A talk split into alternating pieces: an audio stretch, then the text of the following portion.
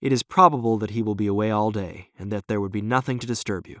We have a housekeeper now, but she is old and foolish, and I could easily get her out of the way.